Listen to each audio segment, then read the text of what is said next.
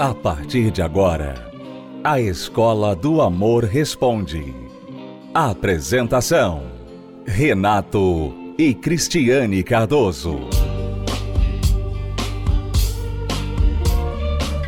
Olá, alunos, bem-vindos à Escola do Amor Responde, confrontando os mitos e a desinformação nos relacionamentos. Onde casais e solteiros aprendem um amor inteligente. Eu quero dar um bom dia, uma boa segunda-feira muito especial, Cristiane, para aqueles homens, aqueles maridos que passam ou passaram o fim de semana, costumam passar o fim de semana na balada, no bar, deixa a esposa em casa, deixa os filhos em casa deixa a mulher em casa e vai curtir. Passa o fim de semana curtindo e aí é, chega na segunda-feira, ele tem que encarar a segunda-feira novamente e, e seguir a vida como se tudo tivesse normal. E eu quero dar as boas-vindas de uma nova semana para estes homens com uma piada. Tá? Homem gosta de piada, você sabe, né? Nessa piada diz que havia um marido que costumava sair para beber Uhum. Ficava tarde da noite em casa, voltava sempre tarde. E uma noite ele passou da conta. Ele ficou a madrugada toda no bar e bebeu todas. E acordou num quarto de um hotel com uma mulher do lado. Não sabia o que, que era, olhou o relógio, seis da manhã. Ele, meu Deus do céu, não fui para casa ainda. Ele correndo botou a roupa, chegou em casa, encontrou ainda os filhos sendo preparados para ir para a escola. Ele entrou em casa fingindo que estava tudo bem. E os filhos olharam para ele e falaram: Bom dia, super-homem. ele ouviu aquilo, achou meio estranho, mas não falou nada. Bom dia. A, a esposa dele estava na cozinha preparando alguma comida e falando para ele: Vai querer café, super-homem? E ele começou a achar estranho. Ela tá assim, vou querer café e tal. Aí um dos filhos que ia pra escola falou: Papai, vai me levar na escola, é, super-homem? Ele: Peraí, por que, que vocês estão me chamando de super-homem? E a esposa responde assim: É porque só existem dois idiotas que vestem a cueca por cima da calça: o super-homem e você.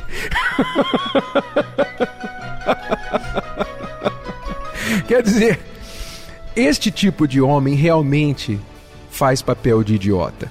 De super-homem ele não tem nada, só se realmente colocar a cueca por cima da calça. Mas de super-homem ele não tem nada mais.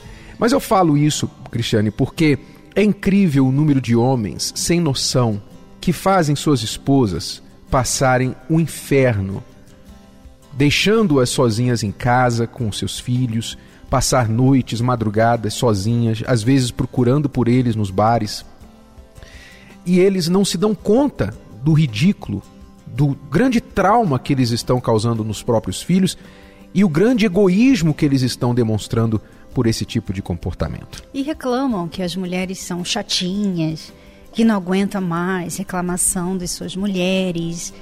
Eles até pensam que estão fugindo das reclamações das mulheres, enquanto que na verdade eles estão causando essas reclamações eles causam essas reclamações. Né? Quer dizer, o homem, o marido assim, sem noção, ele consegue ter uma esposa chata. Ele consegue fazer a mulher chata. Praticamente cria ela, assim. Ela era legal. ela era muito legal. Aí até que ele se tornou esse homem sem noção e ela então se tornou essa mulher chata. É uma coisa alimenta a outra, uhum. o círculo vicioso. Ele por causa de ser sem noção, de não dar atenção nenhuma, de querer continuar a viver a vida de solteiro mesmo depois de casado, ele faz com que a mulher fique amarga, fique chata né, aos olhos dele. Porque ela fica cobrando dele. Peraí, você vai sair de novo. Por que, que você não passa tempo com a gente? E, e onde está o dinheiro? O que, que você fez com o dinheiro? É, não dá para continuar assim. Então ela fica aquela mulher que fica cobrando. Uhum. Então ela se torna chata aos ouvidos e aos olhos dele. E quanto mais chata ela se torna, mais ele quer ficar no bar.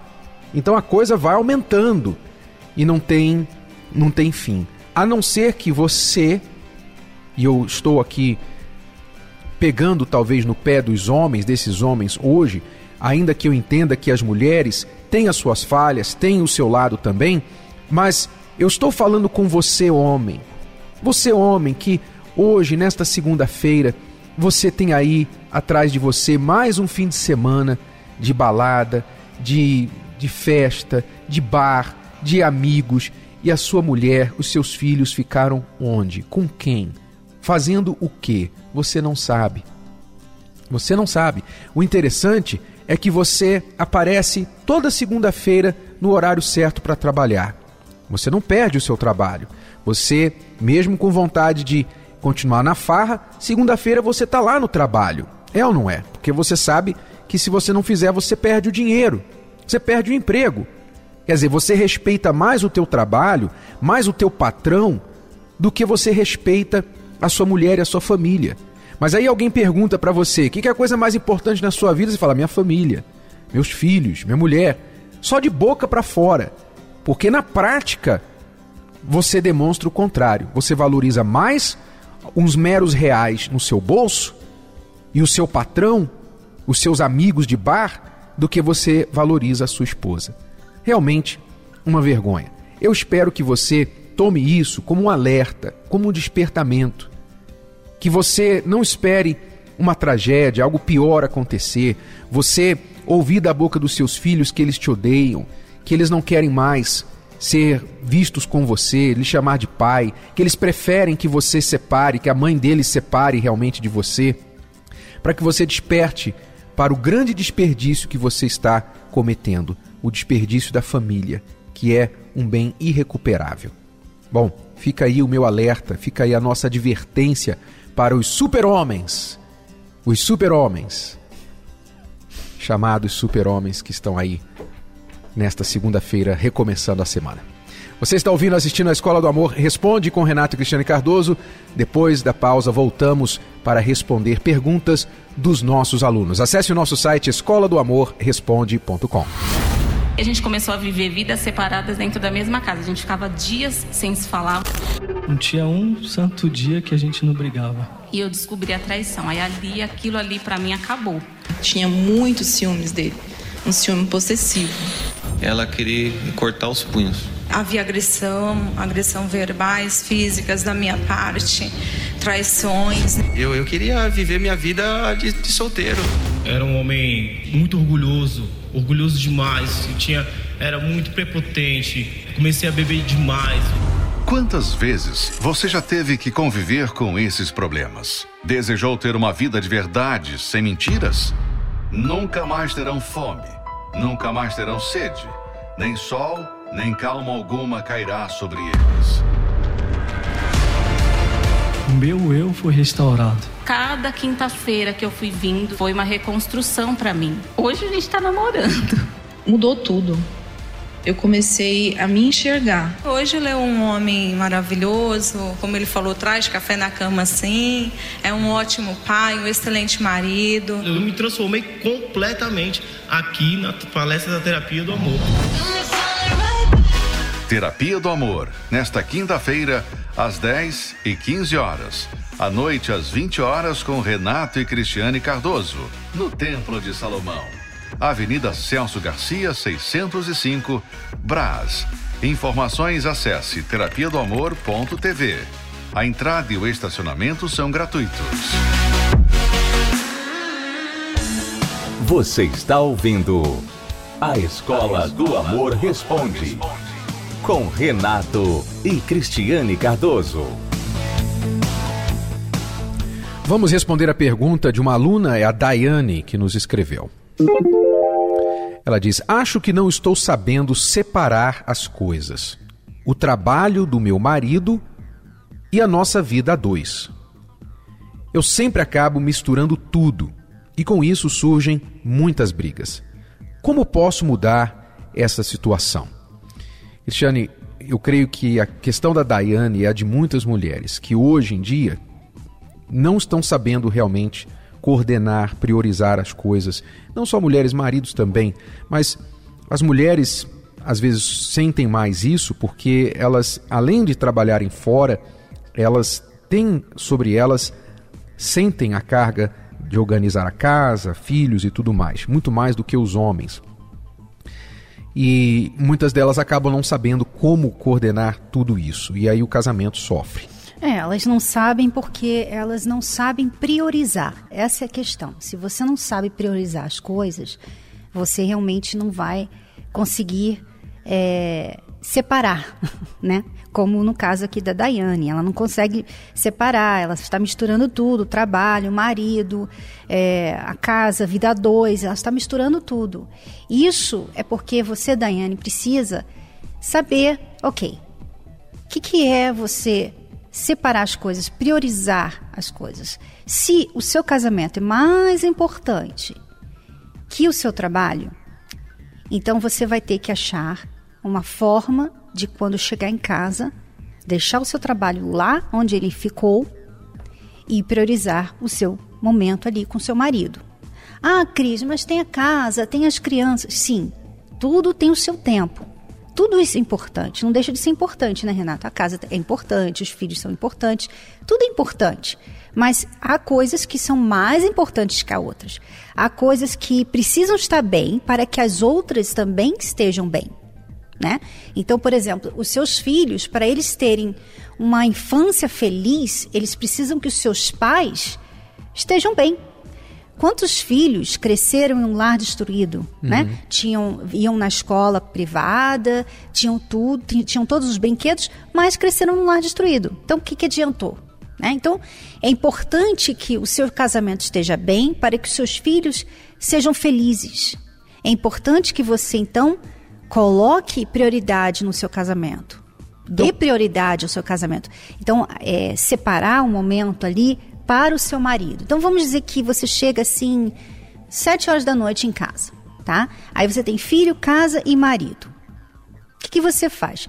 Bom, se eu tivesse no seu lugar, não estou no seu lugar, mas se eu tivesse no seu lugar, eu ia chegar em casa, ia dar um jeito para os meus filhos jantarem, acabarem logo de fazer o dever de casa e dormir cedo. Por quê? Porque eu quero ter os momentos à noite com o meu marido. E colocar uma regra com relação a isso, porque criança quer ficar acordada, quer. criança quer assistir televisão, quer, enfim, quer ditar as regras. Se não houver regras, então realmente os pais ficam escravos dos filhos. Então, seja nove da noite, dez da noite, o que for o horário para as crianças irem para a cama, tem que ter uma regra e o pai não pode ficar com pena. O marido também tem que cooperar nesse ponto, porque às vezes o marido chega tarde e ele quer, não, mas eu, o tempo que eu tenho com meus filhos e tal, ele tem que priorizar o tempinho dele ali, mas também entender que ele tem que priorizar ainda acima dos filhos o tempo com a esposa. É, o pai pode, por exemplo, é, fazer a lição com o filho, o pai pode é, dar boa noite para o filho lá no quarto. A gente tem que achar formas, oportunidades, daquela. Não dá para você sentar todo dia e brincar com seu filho. Né? Não dá, não dá para fazer isso. A realidade não é essa. Às vezes você vê na televisão, né? Todo dia aquela mãe senta do lado, né? A criancinha ali na cama, a criança toda de pijaminha bonitinho, o quarto todo arrumadinho, né? E a mãe contando uma história. Isso é lindo, né? No filme e na televisão, mas a realidade não é essa. Uhum. Então, e, e, nenhum filho vai morrer de não ter visto o pai algumas noites, é, não é? Você... Isso acontece, aconteceu comigo. Exatamente. Né? Você sempre conta quantas vezes o seu pai você não via, você só o via fim de semana. E olhe lá. Mas a presença da sua mãe fazia compensar isso e, e não colocava você contra o seu pai. Que às vezes a mãe ela faz até o trabalho, mas fica constrangida, fica relutante e até coloca os filhos contra o pai. Ó, tá vendo? É. Seu pai não se importa com vocês. E, e a mais. gente não viu o meu pai porque a gente dormia cedo, porque ele fazia questão da gente dormir cedo. Ele falava para minha mãe: eu quero que elas durmam 8 da noite. Por quê? Porque as crianças, quando dormem tarde, elas ficam mais nervosas, no dia seguinte ficam mais cansadas. E para levantar? Para levantar é ruim. e também, assim, é, às vezes, hoje, né? Hoje é um mundo diferente, tem a internet, tem televisão. Então, às vezes, você coloca lá a televisão no quarto do seu filho, o computador no quarto do seu filho, você manda ele dormir, ele vai dormir três da manhã. E o que, que ele estava fazendo lá aquela hora? Então, sabe, colocar as regras e também manter uns certos limites. Ó, 8 horas da noite você vai dormir, sem televisão, sem computador, vai dormir. Amanhã ele vai acordar cedo, bem disposto, né? Você teve o seu momento com seu marido, ele vai chegar, você teve como conversar com ele, você teve tempo de se arrumar, né? Às vezes você não vai poder cuidar da casa inteira, lavar todas as roupas e passar todas as roupas naquele momento, mas você pode dividir, né, as tarefas Isso. ou com ele ou deixar para outro dia. Faça uma lista de divisão de tarefas para você e para o seu marido. Vocês dois trabalham fora. O marido, ele muitas vezes ele quer ajudar na casa, ele só não quer ajudar naquelas coisas que ele não sabe fazer bem. Então, às vezes a mulher quer que o marido cozinha, por exemplo. Marido não sabe cozinhar ou não cozinha bem. Ela quer que ele que ele lave o banheiro, ele não sabe fazer. Ele pode aprender? Pode, mas ela faz muito melhor que ele. Então, há coisas que ele vai fazer bem e coisas que ela vai fazer bem. Então, dividam as tarefas. E então, chegando em casa, ó, hoje é terça-feira, hoje é dia disso. Então, chegou em casa rapidinho, tira aquilo ali do, do caminho, realiza a tarefa da casa para que vocês tenham o final da noite com vocês, entre vocês, né? para os dois. Então, é preciso prioridade, disciplina. Se vocês deixarem as coisas para que elas se resolvam por si só, elas não vão se resolver, elas vão se embolar, vão se misturar, como a Daiane falou aqui. Então é questão de organizar, priorizar. Todo mundo tem 24 horas no dia. Todo mundo. Das pessoas que realizam mais coisas até as pessoas que estão desocupadas. A questão é você saber usar o seu tempo bem. E isso é imprescindível para a manutenção do casamento e uma conversa, um diálogo, divisão de tarefas, nada de ficar é, achando que o seu marido sabe o que tem que fazer. Ele pode até saber, ter uma ideia vaga do que tem que saber, mas se você não colocar no papel lá, uma tabela, ó, tá aqui, pendurado na geladeira, grudado na geladeira aqui, ó, a lista da semana, de segunda a domingo, o que a gente tem que fazer aqui em casa. Isso eu vou fazer, isso você vai fazer, isso nossos filhos vão ajudar a fazer. Se ninguém tiver clareza sobre o que fazer, todo mundo vai esperar que o outro faça e todo mundo vai ficar chateado porque ninguém fez. Uhum. É a velha história.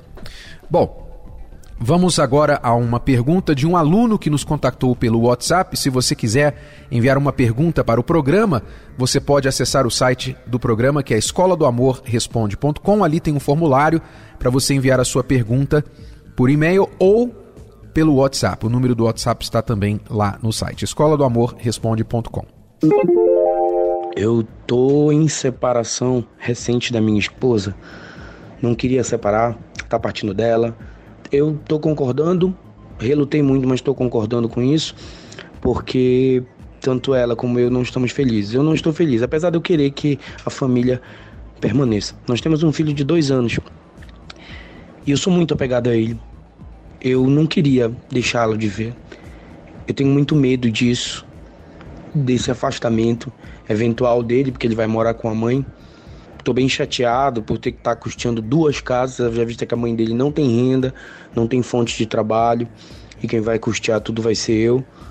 Mas eu quero dar uma chance tanto a ela quanto a mim de ser feliz. E o que me preocupa é meu filho.